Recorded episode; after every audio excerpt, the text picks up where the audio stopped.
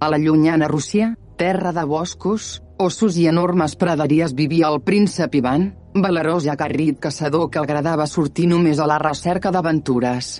De vegades s'allunyava molt de Palau i passava setmanes recorrent camps, viles, muntanyes i valls de Rússia. En una d'aquestes aventures es van dinsar sense saber on els dominis d'un malvat bruixot anomenat Castkei. El bruixot posseïa el do de la vida eterna ja que havia fet un conjur i mantenia el seu cor dins un ou a les profunditats de la seva fortalesa que estava custodiada per monstres horribles. Tothom que s'endinsava en els dominis de Castkei quedava una vegada descobert pel mag o per algun dels seus monstres, quedava convertit en estàtua de pedra que adornava després els jardins que envoltaven el castell de Castkei. El malvat Castkei després de convertir els incauts en estàtues de pedra raptava les seves filles i les mantenia captives en els seus dominis com a trofeus de les seves maldats. Això sí, no podien fugir del recinte dels jardins doncs els monstres que estaven a les ordres del mag les tornaven a portar i si perseveraven en la seva idea d'escapar eren convertides també en estàtues de pedra. Ivan ignorant de tots aquests esdeveniments es va endinsar sense saber els dominis de Castkei i al cap de poc va descobrir un bellíssim ocell d'un intens color daurat posat en un arbre. Quan Ivan el va veure es va afanyar a buscar el seu arc i les seves fletxes per donar caça a aquesta meravella. El que Ivan no sabia era que de debò l'ocell era una dona convertida en au pel mag. La meravellosa au en sentir soroll enrere seu va alçar el volum ràpidament i Ivan va sortir en la seva persecució. Cada cop s'endinsaven més i més en els dominis de Casquei. Per fi, l'ocell cansat, es va posar a terra pensant que el caçador havia quedat molt enrere i podria recuperar forces, però, no sabia que l'Ivan era un expert caçador i estava acostumat a córrer darrere de les preses. En un instant Ivan es va plantar al costat de l'ocell i amb el seu arc el va apuntar al cor. No va dir l'ocell si us plau, tingues pietat, no em matis. Ivan, va retrocedir bocabadat pots parlar va dir Ivan quina màgia és aquesta? Has de saber va començar a parlar l'ocell que t'has endinsat en els dominis d'un terrible mag i tot aquell que s'atreveix a entrar al seu territori el mag el converteix en estàtua de pedra, fuig abans que ho sàpiga Castkei que ets aquí. Ivan va somriure davant d'aquesta petició, era un valent guerrer i un mestre de l'arc i la fletxa, no tenia por de cap mag per molt bruixot poderós que pogués ser. Ves tens i volums li va dir l'Ivan a l'ocell daurat i avisa el bruixot que l'Ivan s'ha endinsat als seus terrenys i que ell m'enfrontaré i el guanyaré.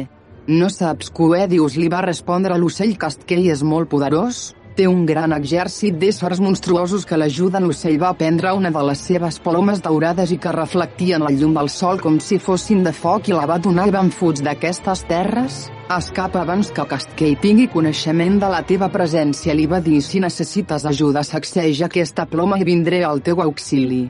Ivan va veure com l'ocell alçava el volum i en veure-la amb el sol reflectit en el seu plomatge va pensar que realment era un ocell de foc.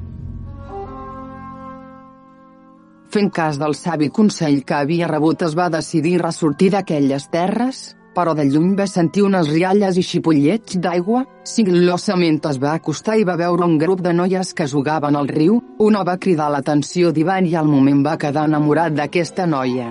Les joves amb veures descobertes van sortir fugint cap al castell de Castell ja que entre les múltiples condicions que tenien el seu captiveri una era no parlar en cap desconegut. Ivan les va seguir per descobrir el nom de la seva estimada i oblidant el consell de l'ocell de foc s'endins encara més a les terres del mag. En sentir l'escàndol els monstres que guardaven els dominis de Castkei van venir a veure què estava passant i descobreixen Ivan. El van envoltar i van presto a la lluita de seguida va treure el seu arc i les seves fletxes disposat a defensar-se, encara que eren molts no es deixaria capturar per tan horribles éssers. Els monstres van udolar terriblement i al moment va aparèixer Castkei amb un rostre iracun, disposat a convertir l'intrus en una estàtua que adornés els seus jardins. Ivan veient-se superat per tants éssers malignes es va recordar del consell de l'ocell de foc i traient la ploma daurada la va agitar l'aire, en un tres i no res es va començar a sentir un cant tan, tan melodiós i dolç que els monstres i fins i tot el mateix Castkei van cessar en la seva feresa i van començar a dansar posseïts per aquella màgica melodia. Van ballar una estona i un per un van caure pressos d'un somni profund. Les noies que hi van perseguir van venir a ajudar i el van instar a abandonar les terres de Castell i ara que amb l'ajuda de l'ocell de foc estava dormit. No, es va negar el príncep no us deixaré aquí abandonades fugim tots, allunyem-nos d'aquestes terres maleïdes pel terrible mag i tornem a casa nostra. No podem li van dir les captives que Esquell ens té presoneres, si escapem ens converteix en estàtues. Doncs matem el mag i els seus horribles monstres va proposar i van aprofitem que estan adormits. No es pot li van dir que Esquell és immortal, no pots matar-lo, té el cor guardat en un ou i si no es destrueix res pot ferir-ho. Jo sí que sona maga va comentar l'ocell de foc està dins d'un ou de vidre a les profunditats de la seva fortalesa. Porta em allà va dir van destruiré l'ou i us alliberaré totes del vostre captiveri. L'ocell va portar el príncep a la fortalesa del mag i el va conduir al més profund dels soterranis, allà enmig d'un llac fastigós hi havia l'ou amb el cor de Castkey. Mentrestant el bruixot i els seus monstres es van despertar del somni que els havia produït l'ocell de foc, Castkey temorós del que pogués passava a córrer com un llamp cap a les masmorres del palau seguit per l'exèrcit de monstres.